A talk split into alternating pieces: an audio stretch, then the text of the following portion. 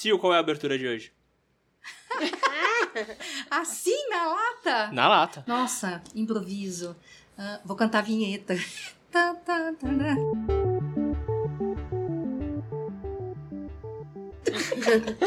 é, para as nossas convidadas que não entenderam, a gente já tá gravando. Ah, é, ótimo. então. A, gente, a gente desistiu já faz um tempo de fazer uma abertura super elaborada, porque as pessoas não aguentam mais ouvir quem a gente é, pelo menos quem já ouve a gente há algum tempo, mas eu vou fazer algum grau de apresentação aqui. A gente tá com duas, três integrantes do time original. Primeiro, a senhorita Sil Salmazo. Olá, galera. Senhorita Bi Franco. Oi, gente. Eu, Rafa Frankel, e eu vou trazer as nossas excelentíssimas convidadas. A primeira, Carol Kremer. Oiê. Que até mudou de cor quando eu perguntei. e aqui, infelizmente online, mas com o tempo mudaremos isso, a senhorita Cris. Oiê! Deixa eu pedir para vocês contarem um pouquinho sobre vocês para o pessoal que tá ouvindo saber mais. Tá bom, posso começar? Pode. É, eu sou a Carol, eu sou formada em psicologia. Comecei a trabalhar com isso, mas sempre com foco infantil, sempre com crianças e crianças pequenas. Vaguei aí por hospital, por ONGs, por diversos lugares e acabei me encontrando na escola. E desde então, na verdade, eu realmente me encontrei. E depois de um tempo trabalhando na escola, resolvi fazer pedagogia também porque foi paixão à primeira vista. Já gostava de trabalhar com criança e ainda com educação foi perfeito. E desde então eu trabalho na mesma escola, fui crescendo lá dentro, fui estagiária, assistente, hoje em dia sou professora. E também, ainda bem, passei por, pelas mais diversas idades. Hoje, na escola onde eu trabalho, a gente só tem até o Fundamental 2, mas eu passei por todos, o, todas as grades, todas as séries do infantil e fui até o terceiro ano do Fundamental 1. Então, basicamente é isso. É bastante criança. Bastante. É, bastante criança. Eu, eu fiz especialização também em neuro, neuroeducação e em psicanálise, mas basicamente é isso. Dona Cris? Eu também tô, assim, muito parecida com a Carol, né? Passei por muitas idades já, né? Eu, eu sou formada em pedagogia, Comecei com os adultos primeiro, num projeto que tinha lá na faculdade. Aliás, é, projetos na faculdade eu recomendo muito, né? A galera aí que está na faculdade, aproveitem muitos dos projetos das, das suas faculdades, porque isso abre né, um leque muito grande para a gente, né? E eu, então, comecei com os adultos, depois eu fui para os pequenos, né? Comecei numa escola com educação infantil, e depois eu fui para o Fundamental 1. Então, de uh, segundo a quinto ano, né, sempre foi assim o, meu foco, né, desenvolver todo praticamente todo o meu trabalho nessa nessa área. Sou mãe também de dois pequenos, né, meu, meus filhos já estão na faculdade, né, um tem 20, outro Nem 22. tão pequenos assim. É, nem tão pequenos assim, é verdade. E uma coisa interessante, assim, que essa escola, eu, eu trabalhei até, o, até a final de 2020, né? Eu estava dentro da sala de aula. Este ano, 2021, estou atendendo alunos, mas fora da sala de aula, né? Atendimentos particulares. E uma coisa interessante é que os meus filhos, durante o ensino fundamental inteiro, é, estudaram na mesma escola que eu trabalhei, né? Então, foi interessante acompanhá-los também, né? Nesse processo todo, como mãe, como professora, enfim. Não sei se isso é bom ou se é, se é ruim, né? Mas, enfim. Eu fico imaginando a minha mãe fazendo parte da escola que eu estudava. É verdade. O medo de tirar nota vermelha. É, É, a primeira a saber. Cris, eu vou É. te falar que acho que foi melhor para você do que para eles. É, com É. certeza. teve, teve um dia que o meu filho, eu, eu nunca fui professora deles, né? Mas teve um dia que meu filho estava no terceiro ano, ele entrou na minha sala e eu estava de costas, e ele falou assim, Cris. Aí as pessoas olharam para ele, Cris, ela é sua mãe. Bom, muito obrigado pelas apresentações. Hoje o assunto é bem interessante, bem complexo. Acho que a gente tem pauta aqui para uma semana de conversa. Foi uma pauta, na verdade, trazida por uma das nossas ouvintes, a Carla Sadi, que infelizmente não pôde estar presente hoje. Mas estamos pensando muito em você, Carla, enquanto a gente grava isso aqui. Hoje a gente vai falar sobre educação pós-pandemia. É, o que a gente está vivendo hoje, quais são as consequências disso em todos os níveis e tentar entender o que, que nos espera, como é que a gente atua nesse futuro que é tão incerto, é, com tantas questões aí para resolver. Então eu vou começar com a pergunta aqui para Carol e para Cris. É, e depois expandiremos. A gente tem aqui perspectiva de alunos, professores e mães, então é legal que a gente traz várias, vários ângulos para a conversa. Então, como é que foi a experiência de vocês com relação à educação durante a pandemia? Vou passar o microfone para Carol e para Cris aqui para começar e depois a gente contribui. Olha, é, antes de eu até começar a contar como que foi, eu vou mudar e vou falar não foi, está sendo. Porque não saímos, né? E assim, é óbvio que as coisas mudaram desde o ano passado. É, na verdade, a gente está numa montanha russa, vai e volta, vem, faz diferente, traz online, presencial, mas ainda está acontecendo, né? Mas basicamente, ano passado foi um choque quando a gente saiu, né? A escola de um dia para o outro falou: vai fechar todo mundo para casa. E eu tava me dividindo entre duas turmas, fundamental e infantil. E a gente precisou, óbvio, não só a escola, como as professoras, a direção, os pais, de um tempo para tentar entender tudo aquilo. Então ficamos uma semaninha ali sem aula, foi um recesso, para que a gente conseguisse correr atrás de todos os recursos que eram necessários para conseguir dar aula para as crianças em casa, né? Mas confesso que foi bastante maluco, exigiu bastante assim tranquilidade, resiliência e, e continua sendo. A gente passou praticamente o ano inteiro em casa. É, lá na minha escola nós voltamos em outubro. Esse ano tivemos que sair de novo, né? Agora na segunda onda. E hoje em dia estamos nos dividindo entre presencial e online. Então, estamos em modelo híbrido. Basicamente, é isso. Bom, é, eu é, confesso para você que para mim também foi um choque. A gente também teve uma semana, né, aí sem conversar com os alunos, né? A gente com uma semana nos preparando, enquanto isso eles é, faziam algumas lições né, que a gente tinha mandado, né, a gente tinha um, uma plataforma que, que usava e, e, mandava as lições. Então, durante um tempo, as crianças continuaram né, fazendo as coisas, mas assim, sem ver os professores. Né? Imagina isso, muito estranho. Né? Particularmente para mim, foi, eu, assim, eu não, não tinha é, essa facilidade com a internet, com as ferramentas, né, da, da, com a tecnologia. Então eu, eu falei, gente, agora? Como assim, né? O que, que eu vou fazer? Eu não entendo nada, né, de, de tecnologia e tudo mais. Aí a gente foi aprendendo, né, foi né, descobrindo as coisas conforme o, o tempo foi correndo e né? Mas eu confesso que eu fiquei bem apreensiva, muito apreensiva. É, fiquei cheia de alergias, não dormia à noite, ficava mal. No começo foi bem difícil para mim. É muito louco isso, né? A gente veio do nada, virou a chavinha, ninguém estava esperando. Eu lembro na época que eu ainda trabalhava com assessoria, que eu falava para os clientes: ah, relaxa, isso aí vai durar dois meses e acabou.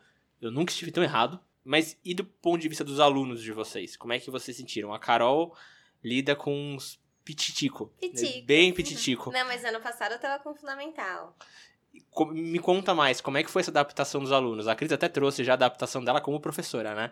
De aprender com o, com, o, com, com a tecnologia. Como é que eu faço isso? A Carol já tá aqui nos 20 e tantos anos, ainda tá na vibe né? Mas me conta mais como é que vocês sentiram dos alunos, as dificuldades, porque a gente criou novos desafios, né? Sim, com certeza. Na verdade, primeiro, assim, o que acho que foi tão estranho que nem a Cris disse, o choque pra gente, é porque quem trabalha em escola sabe, assim, é, é zero flexível o trabalho.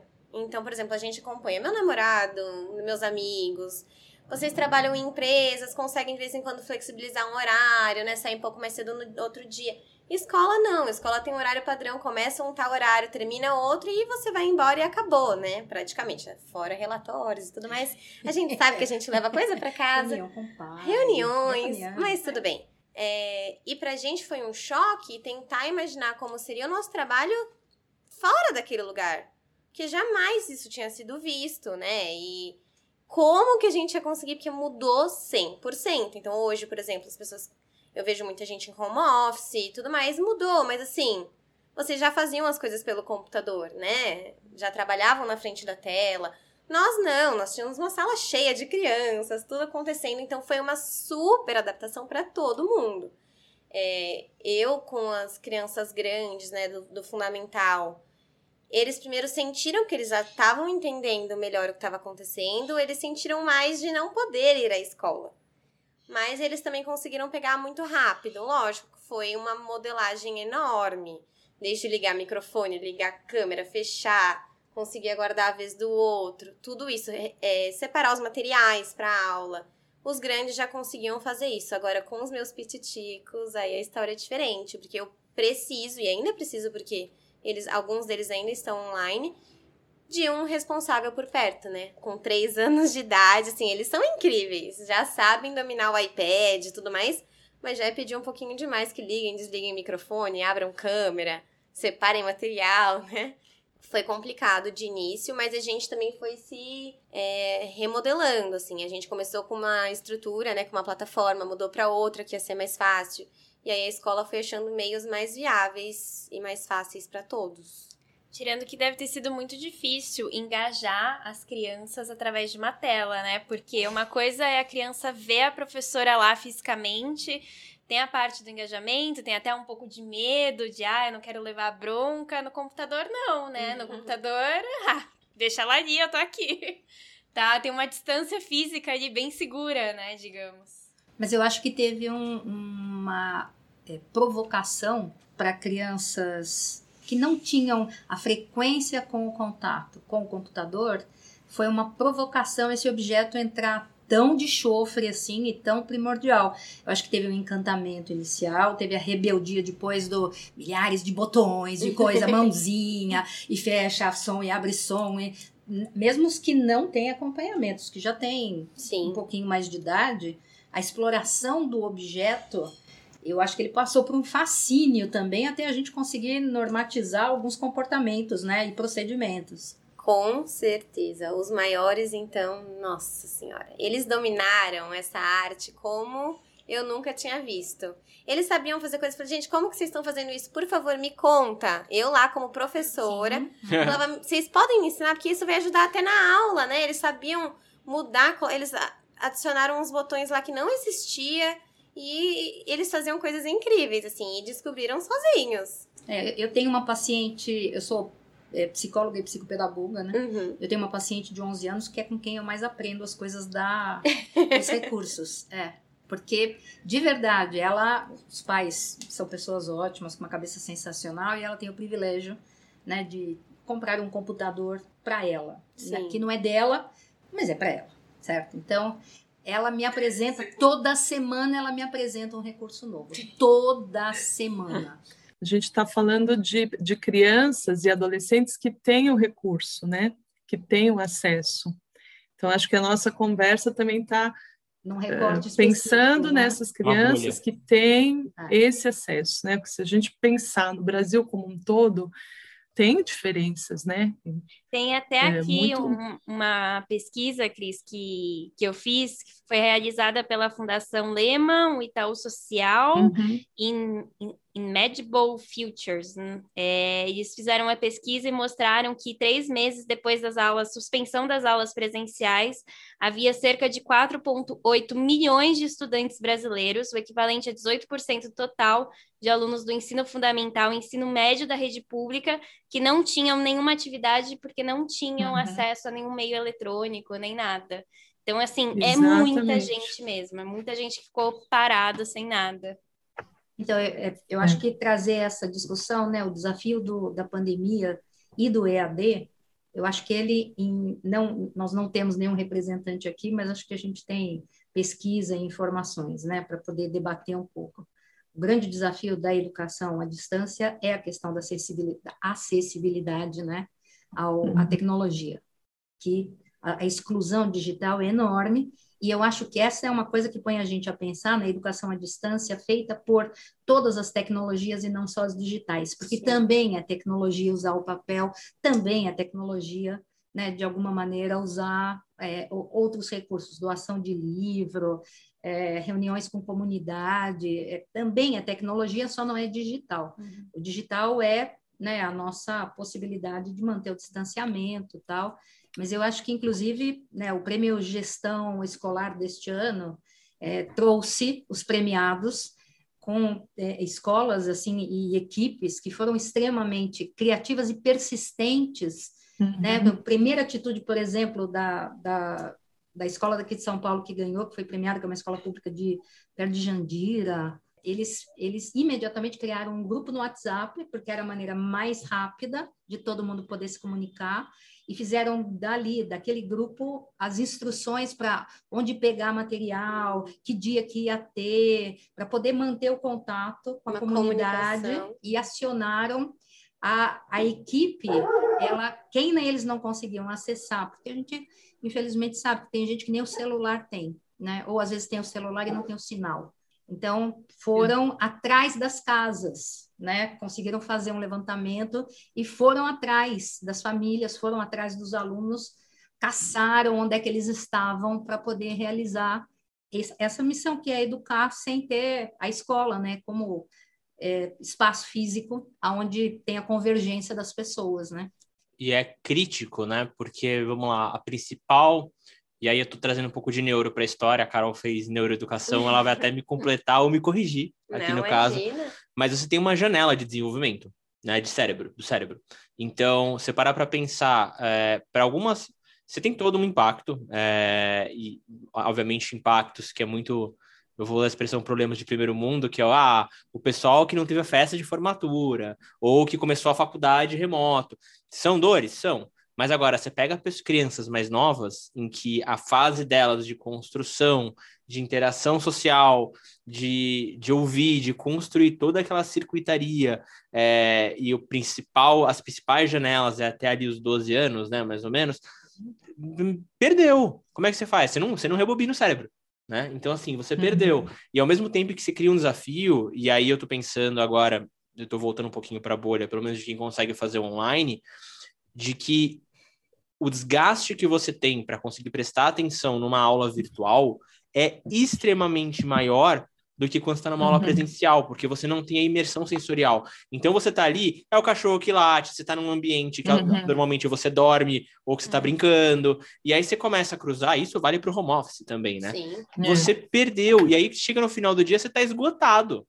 Imagina para uma criança isso. Se para gente, eu que sou aluno de pós-graduação sofro, você imagina para uma criança que está construindo isso ainda. É, isso foi, foi um desafio grande para a escola, assim, entender o quanto tempo era necessário, quanto tempo as aulas demorariam, é, intercalar a aula, que seria mais de conteúdo, com uma atividade que fosse mais free, mas que as crianças conseguissem fazer dentro de casa.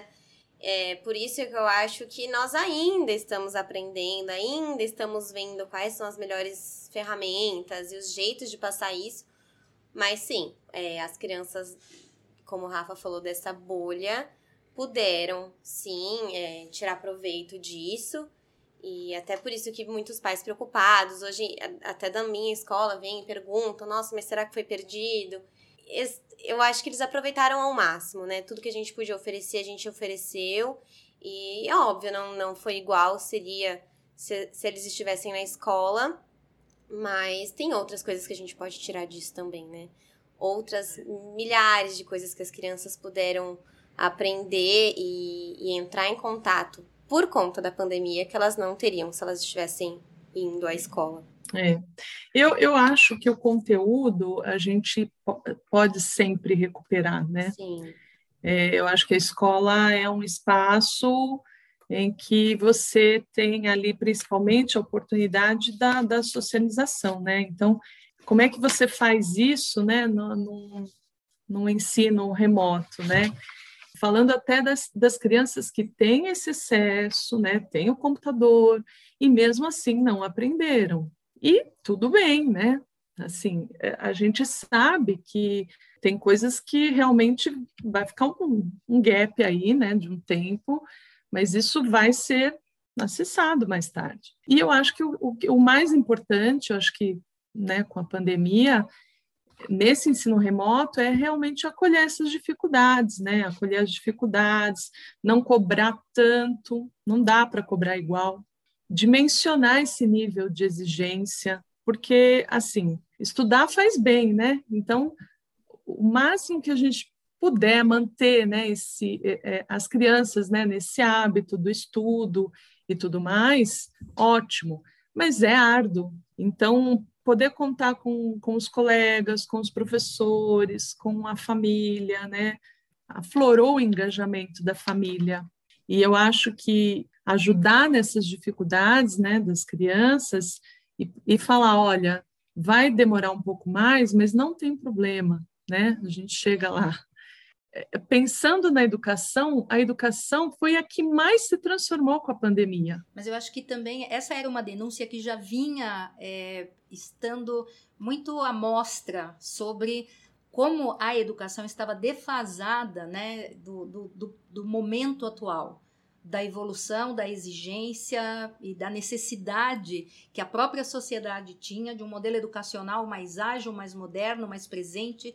E eu acho que ela se transformou porque não tinha outro jeito, mas eu acho que a gente ainda está longe de encontrar a eficiência da educação para aquilo que a sociedade e o aluno precisa. Né? O aluno, enquanto este ser que aprende a revelia do que a escola quer aprende, aprende muito. Como esta geração aprende sozinha, mais do que em anos anteriores, como fora da escola Uh, existe muito aprendizado o tempo todo, constantemente, mas a escola é o lugar da normatização, da organização do conhecimento, mas não nesta coisa que a gente tinha essa visão que teve que se transformar, que a escola era detentora do conhecimento.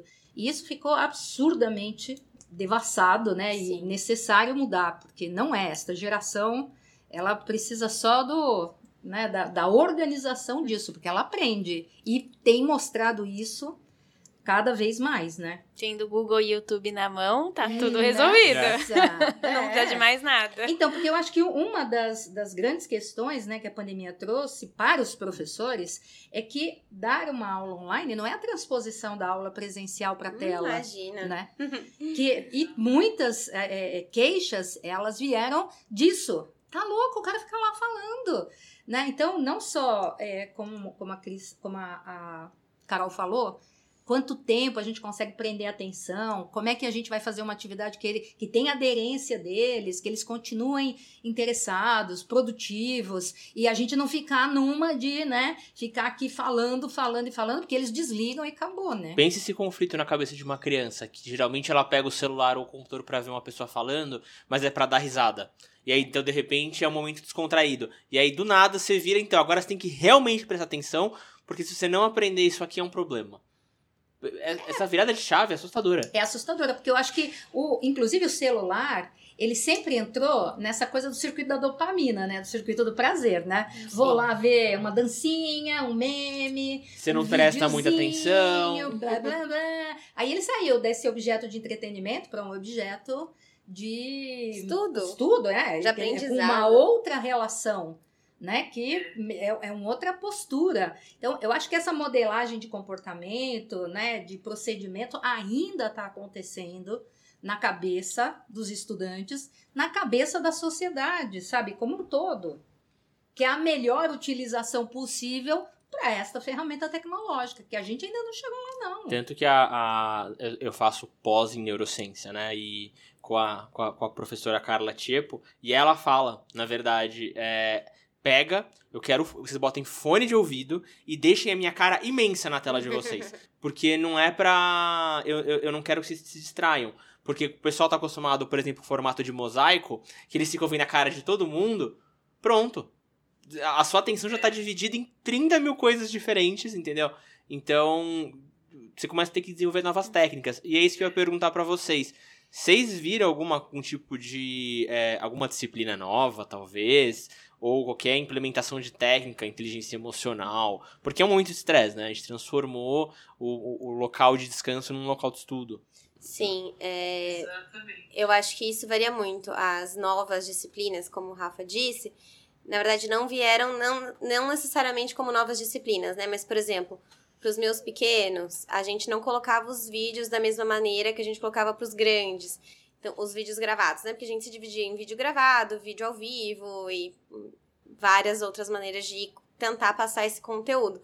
mas para eles nós fizemos em um tipo de canal do YouTube. Então era um canal do Nursery, que é o nome da minha turma, e a gente passava para eles tudo dessa forma, que fosse uma forma mais agradável, uma forma com que eles estão mais acostumados a ver a tela, que era ver vídeo, ver não sei o quê. Então a gente tentou fazer isso, mas partindo para isso da inteligência emocional, a gente já está acostumado a ter essa disciplina inserida na sala de aula, na escola, mas nós vimos a necessidade de passar isso de uma forma mais pura e mais óbvia ainda para as crianças durante a pandemia. Então, ao invés de as professoras do curricular darem isso é, misturado junto com os conteúdos, nós separamos e demos aulas só de, de inteligência emocional é, para cada turma. E foi um sucesso absoluto, assim, entre as crianças, entre os pais. Até porque nós estávamos entrando na casa deles, né? Tanto que várias, em várias aulas nós pedíamos licença, porque a gente está entrando, estamos invadindo a casa de cada um deles, a gente consegue ver os pais ali, a gente consegue ver algum profissional que esteja trabalhando dentro da casa deles. E isso tudo se misturou, tanto que a gente até brinca hoje na escola que se a gente colocar no currículo que nós éramos professoras em 2020 e 2021, isso diz muito mais do que realmente só ser professora. Nós somos editoras de vídeo, nós fomos terapeutas Exatamente. familiares, nós fomos é, youtubers, né? Várias coisas. Então, eu acho que sim, tivemos que adaptar até o currículo da escola para que tudo isso fosse possível. É. é, a adaptação foi inerente a tudo isso, né? Você falando, eu, eu me lembrei de um caso, né, de um de uma mãe que ela eh, trabalhando em casa, né, uh, online, o filho na escola e tal, uh, na escola, né, no, no ensino remoto. Então, para não ter, né, essa, para ter um limite ali, olha, agora é hora de trabalhar, e diferente do que eu fazia, que eu me despedia, ia embora e voltava mais, né, final da tarde. Agora eu vou para o meu quarto trabalhar, né. Então, ela colocava uma placa com o nome da empresa dela no quarto. E aí, quando ela fechava, né, o filho sabia que ela não podia ser incomodada. E ela falava: Olha, se você precisar de mim, você pode mandar mensagem ou mandar mensagem para vovó. Então, assim, é, teve que ter um aprendizado, né, dessa divisão do espaço, né, em casa, né, para o aluno, né. Então, é, no, eu, eu, voltando aqui, o começo da pandemia, né, se a gente for é, avaliar é, começo de 2020 e hoje, depois de um ano, os alunos mudaram, mudaram, mudaram os professores, mudaram as famílias, né? A gente está em outra fase, né? Então, lá no começo, quando as crianças entravam, né? Estou falando dos mais velhos ali, final de Fundamental 1, é, todo mundo de câmera aberta, todo mundo se arrumava, né? Passava até perfume. Lá no meio do ano já começaram, assim, você tinha pedir para abrir a câmera, né? E foram descobrindo ferramentas, né? Então, a, a descoberta de que enquanto você está em aula, você pode jogar com seu amigo, você pode estar tá num outro site, num, pesquisando alguma coisa. E incrível também essa ideia de usar o chat, o, o chat para uh, conversar sobre a aula, né? Então, enquanto você está falando sobre aquele assunto, o aluno já foi lá, já pesquisou, já sabe um pouco sobre o que dizer daquilo. Então, isso foi mudando durante o tempo, né? E hoje, né, depois de um ano, você tem aí um, as aulas presenciais voltando, né? E com certeza a escola não vai ser mais igual, né? A gente com certeza terá um ensino híbrido, né? Isso sem falar de, de toda a configuração, né, que a gente prevê aí para os próximos tempos, né? Que ela não vai ser a mesma, isso não vai. E até compartilhando uma história, Cris, até para o aluno, né? E acaba, depois desse tempo todo, ele fica mais empolgado para voltar para a escola. Teve uma história aqui, o Rafa tem um irmão é, mais novo, de 12 anos, 12, 13 anos, né?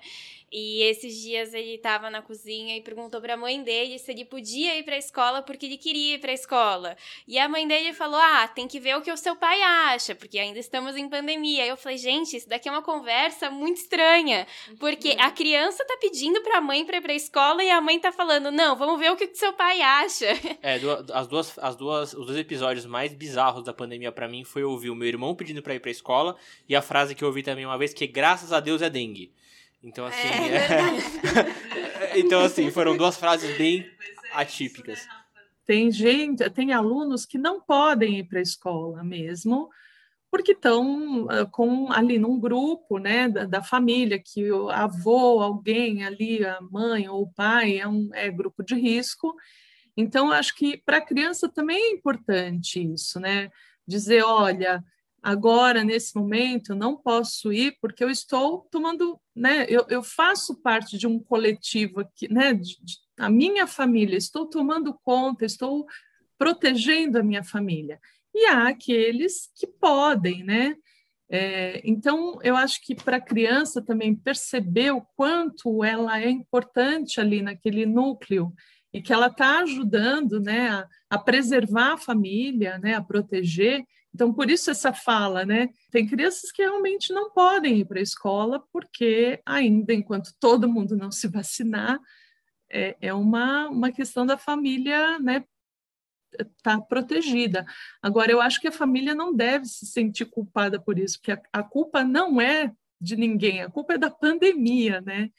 Então, não é, não é a questão de, ah, eu, eu sou do grupo de risco, ai, coitadinho do meu filho, não pode ir para a escola. Não, não acho que. Eh, eu acho que a gente tem que conversar com as crianças, com os adolescentes, para que eles entendam né, esse momento, né, que é o momento de todo mundo se cuidar, de, todo, né, de um cuidar do outro, de, de, de se preservar, e, eu acho que é isso, né? Então, eu, eu vejo que a pandemia ela mexeu com quatro eixos da nossa organização interna, externa, social, que foi o tempo, o espaço enquanto lugares, os objetos e as pessoas. E isto do começo e até agora, porque o tempo é uma questão, o tempo que permeia, né? Porque a gente o ano passado tem, tem muita gente que ainda fala, tem a impressão que está no dia da marmota, né? Porque é, tá, tá grudado no mesmo dia, sempre o mesmo dia. Porque a gente faz as mesmas coisas, mais ou menos do mesmo jeito, no mesmo lugar, com as mesmas pessoas, né? Então a gente não tem variabilidade. O tempo que a gente ficou bem isolado deixou isso muito claro. Mas a gente ainda tem os resquícios do tempo, né? Porque o tempo de tela, a gente desfoca um pouco, né? O tempo de contato com pessoas, ele é sempre menos cansativo, eu acho, do que o tempo de tela. Tem muita concentração. Os objetos, o tempo todo, eles estão interferindo na medida em que a gente. e que as, que, que as instituições educativas e a mesma gente, a gente muda de aplicativo, a gente muda de plataforma, a gente entra num outro curso, né, a gente vê uma live. Então, é, é apesar do objeto ser né, o computador, objetos dentro do computador estão mudando o tempo todo. A descoberta das ferramentas, das plataformas estão mudando. E as pessoas que a gente tinha numa multiplicidade grande, numa percepção de coletividade, a gente está com conexões em corredor, assim, né? De um a um. Então, eu com a professora, eu com este colega, é, eu que atendo é, psicologia, né? Mais ainda, essa coisa. Tudo bem que sempre foi assim, né? Um a um, mas é um monte de um a um, cada vez mais intenso, esse um, né? Cada vez mais pesado, cada vez mais é, circunscrito àquela hora, né? Que tem que ser aproveitada. Ouçam a nossa produtividade na pandemia também, produtividade tóxica, que é um outro podcast, que são alguns questionamentos em relação a isso. Mas eu acho que esses quatro eixos ainda estão se reorganizando, interferindo um no outro. Tempo, espaço, objeto e pessoas é a grande questão da gente rearticular, rearticulá-los numa dimensão diferente do que a gente tinha antes. Isso necessariamente está se fazendo e está acontecendo dentro de cada um, independente de ser uma instituição educativa ou não. Né? É, um, é um fenômeno particular assim de cada um, de reestruturação da visão deste mundo em que estamos. eu queria botar um. Já que a gente tá falando de escola, botar um pouco de fogo no parquinho. É, eu vou fazer uma pergunta que eu vou dar toda a liberdade pra Carol e pra Cris se absterem da resposta, mas é, eu queria fazer. É, o que eu vou falar agora não é regra, é, não é todo mundo, mas tem sim muita família que larga toda a educação da criança nas costas da escola. Sempre tem. A pandemia deu um belo de um tapa na cara do tipo assim, participem. Né? Agora não, não tem jeito. E assim, e, e eu sei de diversas histórias, especialmente de pais de alunos que estudam com meu irmão, é, que estavam revoltadíssimos com as aulas online, que queriam que voltassem para amanhã, isso com o hospital explodindo, e mesmo assim queria que voltasse porque não tinha tempo para cuidar da criança. A, a, primeira pergunta é mais fácil, que é qual é o papel dos pais nesse, nesse apoio, nesse suporte, nessa mudança? Porque a Cris falou, de fato, a culpa não é dos pais no sentido de que a coisa mudou, mas a culpa é dos pais a partir do momento que há negligência, entendo eu. Qual é o papel dos pais nessa atuação? E vocês têm alguma visão a respeito disso? Bom, depois de um ano, os pais estão cansados, estão fragilizados. Para alguns, né, um pequeno, uma, pequena mudança de, de comportamento do filho já é, sinaliza algum, algum possível problema. Mas para outros, eu acho que, por exemplo, o atraso na aprendizagem em mais de um ano, né, sem escola, sem, é, sem, sem o presencial, é um tormento para o qual eles não encontram solução que considerem produtivas. Né? Então, eu acho que aí, a partir do momento que assim a saúde física e mental dos filhos, como é que os pais podem ajudar? Pensar como é que eu posso proporcionar para o meu filho um ambiente de estudo né, mais propício, mais é, integrador, né? a minha pergunta é: como é que você faz, né? Um pai que, que precisa já está saindo para trabalhar, o, o filho está tá tendo aula online, né? Não tem tempo para ajudá-lo. Como é que você faz? O que eu enxerguei muito, principalmente com os pequenos, é, é, muitos pais trabalhavam e não não negligenciavam, igual o Rafa chegou a comentar, mas assim, já estavam acostumados exatamente com isso, com a escola ser o local de aprendizado e eles deixarem a criança lá com a segurança de que está um lugar seguro, um lugar que a criança vai aprender, que a criança vai estar saudável. E eles terem, a partir do ano passado, a experiência de observar isso mais de perto. E na verdade foi muito bonito, porque as crianças pequenas, a maioria, não conseguem ainda chegar em casa e contar como é que foi, ou quem são os amigos, ou o que, que aprendeu e de um certo modo os pais que conseguiram se reorganizar, porque nem todos também dos alunos pequenininhos entraram no online, né? Puderam ter essa, essa oportunidade, mas os que estiveram lá, os que conseguiram, foi muito bacana ver os pais surpresos e assim emocionados muitas vezes de ver o que, do que as crianças eram capazes de fazer, ou como que era a personalidade da criança durante as aulas, porque eles não, não sabiam, não enxergavam, né? E várias, eu recebi várias mensagens inúmeras de nossa, que bacana, é assim que ele se porta, é assim que ele fala. Ele é o tagarela, ele é mais tímido, porque são coisas que os pais normalmente não conseguem ver. E acho que assim, todos nós que estamos aqui, nós nunca tivemos essa experiência. Se nós não contássemos para os nossos pais ou partisse da professora, né, fazer reunião com os pais, eles jamais conseguiriam ver é, como que é a dinâmica da aula, normalmente, né, dia após dia. E eu achei que isso foi muito bacana dos pais conseguirem ter participado no ano passado, de terem visto de pertinho tudo, e por mais que fosse um, bastante diferente, né, do presencial na escola, mas e eu acho que hoje eu com a ma grande maioria dos meus alunos presenciais, eu vejo que essa postura dos pais mudou muito. Porque agora eles sabem como acontece, eles sabem como é que é. Eles se mostram muito mais engajados, eles muito mais curiosos para saber como que foram as coisas e muito mais participativos. É, eles agora entendem melhor como que é a educação, como que é, né, todas as aulas, essa interação com os colegas. E para mim tem sido muito bacana de ver.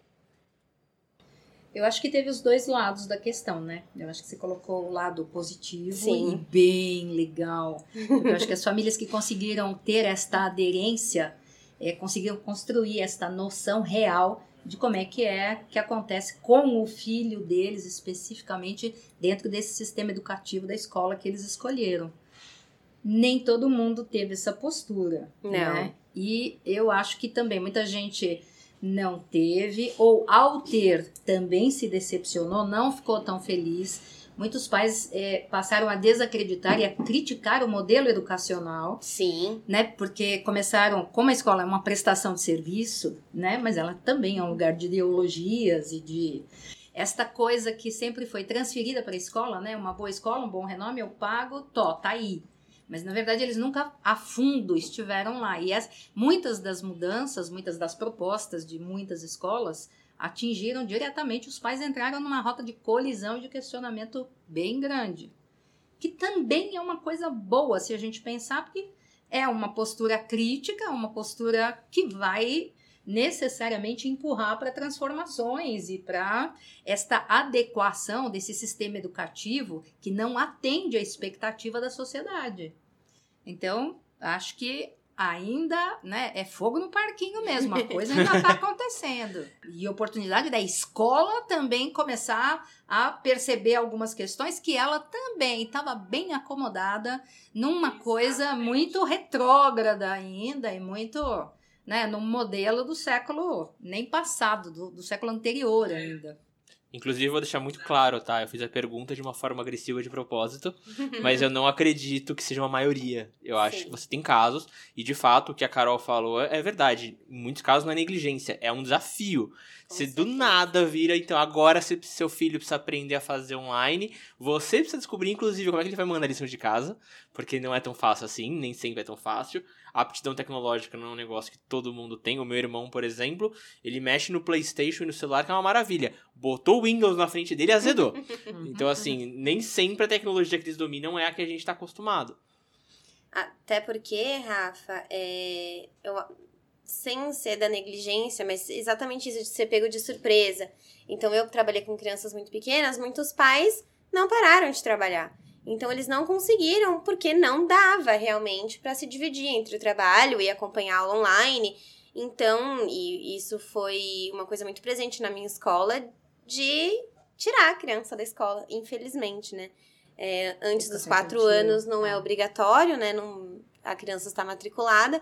Então, os pequenininhos mesmo da educação infantil, é, nós tivemos muitas perdas. Os pais acabaram preferindo por pagar um profissional que pudesse acompanhar a criança em casa, fazendo brincadeiras e tudo mais, e poder continuar trabalhando, né? E foi a, a, a opção que eles tiveram, e não julgaremos nunca nós não sabemos a realidade de todos, né? Deixa eu só dizer, porque é, eu, eu, eu vi, presenciei, né, soube de, de coisas muito interessantes, né? Por exemplo, as escolas tentando inovar, motivar, então pedia para a criança fazer um vídeo daquilo que ela tinha lido, e aí a criança precisava da ajuda do pai ou da mãe, ou para poder. Porque precisava de mais um personagem, precisava de alguém que manipulasse para gravar ele, porque ele não sabia se gravar direito. Teve coisas hilárias, hilárias, assim, de, de pai e mãe que nunca né, tiveram este papel. Até edição né? de vídeo aqui em casa já. Exato, né? Então foi um desafio também interessante. Algumas famílias né, é, tiveram uma experiência inusitada, para o bem e para o mal, ou ficaram traumatizadas, ou participaram de um jeito super empolgado. Teve coisas bem diferentes, assim, acontecendo. Sim, com certeza. E trazendo lado, eu não sou mãe, mas na época que eu estava trabalhando, eu trabalhava com muitas mães e pais, né, que estavam no home office, e era engraçado que a gente já sabia o nome dos filhos, porque os filhos apareciam às vezes na reunião.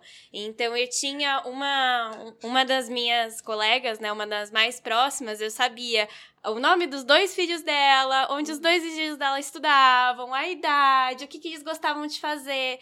E eu acho que também tem que ter um lado da empresa de entender que é um momento diferente, que as coisas estão mudando, porque algumas reuniões ela não aparecia. E aí provavelmente era por causa dos filhos.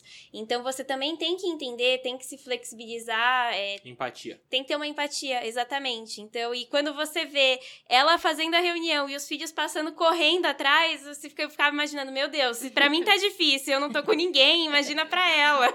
Eu tive uma reunião que o filho, o filho da moça que tava falando comigo no meio da reunião chegou e abraçou ela e foi do lado. Ninguém ligou, segue o baile, tá valendo. Não atrapalha. Eu, eu sabia até, é, assim, o, o, nome dos bichos, né, oh, dos animais. Então, isso. o gato, o cachorro, nossa, a calopsita. É, o meu irmão leva a calopsita pra aula direto. Ele fez um vídeo até com a calopsita, é verdade. né? Gente, é. demais. Eu acho, que, é, eu acho que a gente teve, por um lado, essa, a gente foi introduzido né, nas casas, eu acho que para uhum. o bem e para o mal também, porque bando de adolescentes saindo da cama direto, a cama toda bagunçada, eles com os cabelos em pé de pijama ainda. A gente está falando dos adolescentes ou de mim? Entrar... É. Eu, eu, me eu, me identifiquei. Ah, você e um monte, é. né? Essa coisa do background. Mas a gente, né? o, ano, é, o ano passado, o, a gente fez exatamente um trabalho assim, né? É, o tema de trabalho né, do, do quinto ano é o espaço, né? Como é que você tem a mudança de espaço? Primeiro eles estudam o deslocamento, né? Por que, que as pessoas se deslocam, né? No ano anterior e por que que o espaço muda? E aí a pandemia caiu como uma luva, né? Porque o espaço da, da casa mudou completamente, né? Para aula de educação física, para para online, para tudo. E, e aí eu, eu acho que falar sobre isso foi muito importante também com os alunos. E eles fizeram, né, como a gente é, tem esse trabalho muito ligado para a linguagem das artes, eles fizeram muitas coisas ligadas à, à música, tudo em cima desse tema, né, dessa mudança de espaço. E vamos falar de futuro agora, vai. Eu quero, quero saber o que vem agora. A gente foi de presente, a gente foi de consequência. É... O que, que vocês acreditam que vai acontecer daqui para frente? Em algum momento, esperamos, né? Tudo volta ao normal, ao tal do novo normal. É... Vocês acham que a gente vai voltar, no caso de escolas, né, e educação, 100% ao presencial? A gente vai ver nascer um modelo híbrido, colocar EAD como uma prática comum, pelo menos em algumas frentes que, que vocês acreditam que virá ou que vocês já estão vendo e a gente não? Olha, é, nós estamos no momento, no momento híbrido agora, né? Pelo até onde eu sei, as escolas precisam oferecer os dois modelos até uma determinada data, que agora eu não me recordo se é até o final do ano. Eu acho que na verdade vai acompanhar o andar da pandemia para saber exatamente, para saber até quando isso vai precisar acontecer. É, hoje, vendo porcentagens na minha escola, por exemplo, nós temos muito mais presencial do que online. Então, eu acredito que o híbrido, acho que infantil, fundamental 1, não acredito que vai ser uma coisa que vá muito para frente. Eu acho que o EAD vem para ajudar muito de outras formas. Então, coisas que podem facilitar no nosso dia a dia que a gente poderia fazer online. Agora mesmo eu vou entrar é, no período de final de semestre que eu tenho reunião com todos os meus 37 pares de pais. E faremos todas online. Olha que facilidade, né? Por que a gente não pensou nisso antes? Sessão de dúvidas. Muito mais fácil. Tutoria, a gente tem feito tutoria com as crianças, então elas podem estar, podem ir de manhã estudar na escola, voltou para casa, tá com uma certa dificuldade numa lição de casa, não sei o que, não tem quem ajude, entra no link da tutoria, vai ter alguém ali especializado para poder ajudar. Então, acho que, principalmente nesse foco onde eu trabalho, que é infantil, Fundamental 1, crianças um pouco menores, eu acho que vem como facilitador reuniões de professores, tudo isso agora pode ser online. Muito mais fácil, a gente ganha tempo, a gente ganha qualidade de vida, mas eu não acredito que as aulas mesmo, conteúdos, disciplinas, que isso talvez vá muito para frente. Eu acho que é exatamente isso. Pode ajudar. A gente pode continuar postando, por exemplo, para a criança poder relembrar depois, se ela quiser, quando ela chegar em casa, mas assistir as lives, ter a aula ali para os pequenininhos, eu acredito que não. Eu acho que a escola, do jeito que, que assim, não vai voltar como era antes, isso não mesmo, Jamais. né?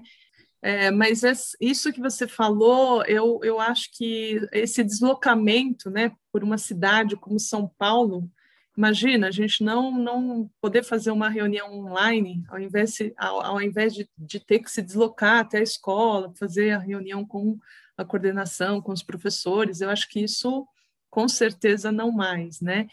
E reunião de equipe, e mesmo essa ideia dos plantões de dúvida, das tutorias em, em contraturno, né, para as crianças que precisam dessa dessa assessoria, né, dessa ajuda, isso eu acho que se mantém. E, claro, é, coisas que com certeza vêm para ficar, né? Eu acho que essas plataformas, né, o Google Sala de Aula e, outros, e outras plataformas em que você posta as lições, você não precisa mais daquela tradicional agenda de papel que você escrevia a lição de, de casa, né? Agora está tudo lá, né, na sua sala de aula virtual, com o seu calendário, sua agenda, e você tem toda essa facilidade. Agora, não é só isso, né? Eu acho que a escola é insubstituível, né? Você precisa do outro para aprender, né? Do outro que eu digo, os seus amigos, né? Você tem as trocas, tem a, é, você aprende junto com o outro. Então, é, e essa socialização, né, que só a escola pode é, propor, né, as regras, os rituais, né, eu fico pensando nos pequenos, né, aquela briga pelo brinquedo, né, a gente não consegue isso em casa, né, porque o pai sempre vai dar o brinquedo, né, a pessoa que trabalha na nossa casa, né, vai fazer todas as nossas vontades. Na escola não, a gente tem que argumentar, a gente tem que brigar pelo que a gente, né, brigar entre aspas, né, pelo que a gente quer. A gente tem que seguir, né, certas regras ali que só a escola, esse espaço, né, da escola proporciona. Exatamente. E como a gente estava conversando até de consequências um pouquinho antes, é, me veio muito à cabeça agora exatamente isso. Sem a escola, o que, que pode se perder, né? Eu vejo hoje, voltando ao presencial, não muita perda de conteúdo, até porque eu trabalho com as crianças pequenas e a gente tenta passar tudo de uma forma muito lúdica, com o brincar, né, de uma forma leve, mas eu percebo é, uma falta de autonomia de parte das crianças, porque na escola elas fazem por elas mesmas, e em casa é muito mais fácil ter alguém ali ajudando. Uma perda de coordenação motora fina e grossa, né? São tantas coisas, a sociabilização. Então, são tantas coisas que as crianças conseguem na escola, fora o conteúdo, fora as disciplinas, que é uma lista enorme e que eles realmente conseguir desenvolver isso em casa é muito mais difícil. Então, por isso que eu acho que a escola, como a Cris disse, é insubstituível. São perdas mais difíceis, não impossíveis, mas mais difíceis de recuperar depois, né? Então, eu acho que é, isso chama habilidades socioeducativas, né? Que é o, comportamento em sociedade, a educação de estar numa sociedade em que você leva em conta o outro e se você não leva, você é pressionado pelo outro. Então, como somos seres sociais condenados à convivência, esta maneira né, de estar em, ela se reflete inclusive no online, né? E, e vou voltar para a galera um pouco mais de cima, especialmente Fundamental 2, ensino médio, né? Que é esta coisa, por exemplo, de mutar o, o, o, o, microfone, de zerar a câmera, de botar a câmera pro teto, que é esta é, é um questionamento que vem vindo, né, desta coisa de, gente, é, é, é uma consideração, é uma, né, pelo profissional que está ali, você falar com ele, olhando para ele né? Porque a comunicação, ela não é só o áudio. A comunicação não. também é o gesto, também é a expressão facial, também é. E a gente perde isso, a gente perde uma, uma informação super importante neste aprendizado de decodificação do outro. Então, se a gente não tiver um tanto da convivência, isso fica absolutamente sem, sem poder ser construído. E que sociedade será esta, né? Exatamente. Que vai ser habitada por seres assim que não têm desenvolvido esse tipo de competência para estar com os outros. E a gente está é. falando muito das consequências, principalmente para os menores, né? Fundamental, Fundamental 1, 2, e a consequência também para as pessoas que estão se formando e que precisam de matérias presenciais, né? Então, alguém que está fazendo uma medicina da vida, que Sim. precisa ter laboratórios, é, não sei o todos os exemplos, mas Uhum. Muitas faculdades, elas não conseguem ser 100% EAD porque existe a experiência, né? Você aprender ali no uhum. dia a dia. Então, também tem uma consequência muito grande para essas pessoas que estão se formando agora. Você lida com os profissionais do futuro. Você está prejudicando carreiras e realmente uma estrutura profissional do futuro. Mas eu acho que ainda assim será híbrido. Porque a gente tem uma questão que as instituições de ensino são instituições econômicas. Elas precisam sobreviver do ponto de vista do ganho. Uhum. Existe um barateamento muito grande Sim, se você puder prescindir de estruturas mais complexas. Eu acho, eu acho que a gente vai acabar vendo essa, o híbrido conforme a, a, a idade sobe, né? Uhum. Os menorzinhos é mais, bem mais difícil e bem mais danoso. Mas conforme você vai subindo ali no colegial, você já começa a poder colocar é, mais EAD no meio, tanto que agora você tem pós-graduação integralmente, né? Mas é o pessoal mais velho. Mas já dá para fazer. Eu acho então, mas eu... quando você vai, vai aprendendo os recursos, Sim. você vai lidando de outro jeito. Conforme o seu desenvolvimento de competências, não só intelectuais, emocionais, e a compreensão do porquê você está fazendo aquilo, né? Vai ajudando a ter essa possibilidade. Mas as instituições vão ter que se remodelar em propostas diferentes, e eu acho que a criação deste novo produto precisa ser muito bem pensado. Eu fico pensando, eu sou é, coautora de material didático de português. E os materiais didáticos sempre foram um pouco assim: precisamos de um material é, novo, um livro novo de matemática, chama isso, professores, vamos conversar, vamos criar um, né, um projeto, vamos fazer, vamos depois a gente manda, manda para editoração, nananã, sai, faz a divulgação, tudo bem. Hoje, você não pode criar um material deste jeito.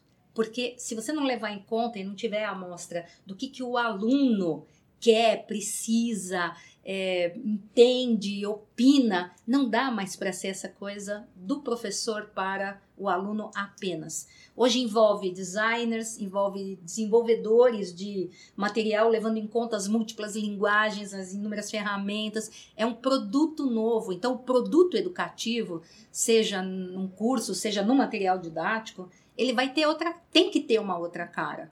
Porque este mundo, né, como era, como era apresentado antes, não agrega mais, não tem mais graça, não, não atinge o público que ele deveria atingir. É, e muita Eu gente acho... aprende no, no visual, né, no, auditu, no, no auditivo, no, inúmeras né, não é só formas. a linguagem verbal. Né? Então, que a, a, escola não é o lugar de verdade de educar no sentido de toda a educação é. está lá, né? Cada vez mais na sociedade, na sociedade da informação que nós vivemos e com os recursos que muita gente tem acesso, mesmo quem tem menos acesso, ainda assim aprende. A vida ensina muito. Tem um livro antiquíssimo que era é, 10 na vida, zero na escola. Sabe? Que era uma pesquisa linda feita sobre é, adolescentes que trabalhavam na feira carregando coisas e meu, a matemática deles, assim, a habilidade com quatro operações era uma coisa estrondosa, mas na hora que senta na frente né, do algoritmo, do papel, não sai. Então é isso, desenvolvimento de competências, a vida vai Eu trazendo. Muito isso. Gente, o papo tá maravilhoso. Infelizmente, é o que a gente falou, nosso, a nossa pauta dá para uma semana de conversa, mas tá maravilhoso. Queria dar espaço para vocês duas deixarem uma mensagem. Pode ser para os pais, pode ser para os alunos, pode ser para os professores, sobre esse momento, ou sobre como passar por esse momento, ou o que esperar muita paciência, acolher muito as crianças, né, os adolescentes. Eu estou falando como mãe, como professora. É esse o momento, assim, da gente é, procurar soluções ali junto com eles, né? Respirar e falar, não, a gente vai, vai seguir em frente. Isso. E já que a Sil comentou aqui de Paulo Freire, é, eu não lembro exatamente a frase, mas tem um dizer dele que diz né, que a educação recria as almas e recria o coração e que a educação é a alavanca para as mudanças sociais. Né? Então, eu acho que a gente tem muita coisa de boa a tirar de todo esse período, de todo esse momento, mas sempre, e é o que eu tenho focado, e tenho visto muitas das professoras fazendo isso, que é o acolhimento, é empatia, é tentar entender que isso é passageiro e que temos que tirar coisas boas disso, né? E, e pensar positivo, vai dar tudo certo, vai tudo passar e que as mudanças vieram para o bem. Então, assim como a Sil também reforçou, as escolas precisavam, os pais precisavam, os alunos precisavam. Então, é, se manter positivo e vai dar tudo certo. De novo, maravilhoso. Muito bom. Tô, eu não sei se eu tô empolgado, preocupado, emocionado, não sei. tô, tô, tô num, numa mistura de, de sentimentos aqui. Queria agradecer demais vocês duas pela participação de vocês. Eu espero imensamente que vocês tenham gostado, porque a gente com certeza gostou muito. E eu tenho certeza de que quem está ouvindo também vai gostar muito ou está gostando muito. Uh, ah, para você que não está ouvindo também, muito obrigado pela tua presença, por acompanhar a gente até aqui. É, você nos encontra, como sempre, no nosso Instagram, sinápticospod, ou no e-mail contato, arroba arciere.com.br. Arciere escreve A-R-C-I-E-R-E. Obrigado de novo. Sil, quer mandar o um beijo? Até a próxima. Isso conclui a nossa discussão de hoje. Eu quero agradecer mais uma vez pela sua companhia e fico o convite para seguir discutindo com a gente através do nosso Instagram, Sinápticospod, e mandar todas as suas dúvidas e sugestões. Caso prefira também, você nos encontra no site artieri.com.br ou no e-mail contato artieri.com.br. Artieri se escreve A-R-C-I-E-R-E. Obrigado de novo por participar com a gente e até a próxima.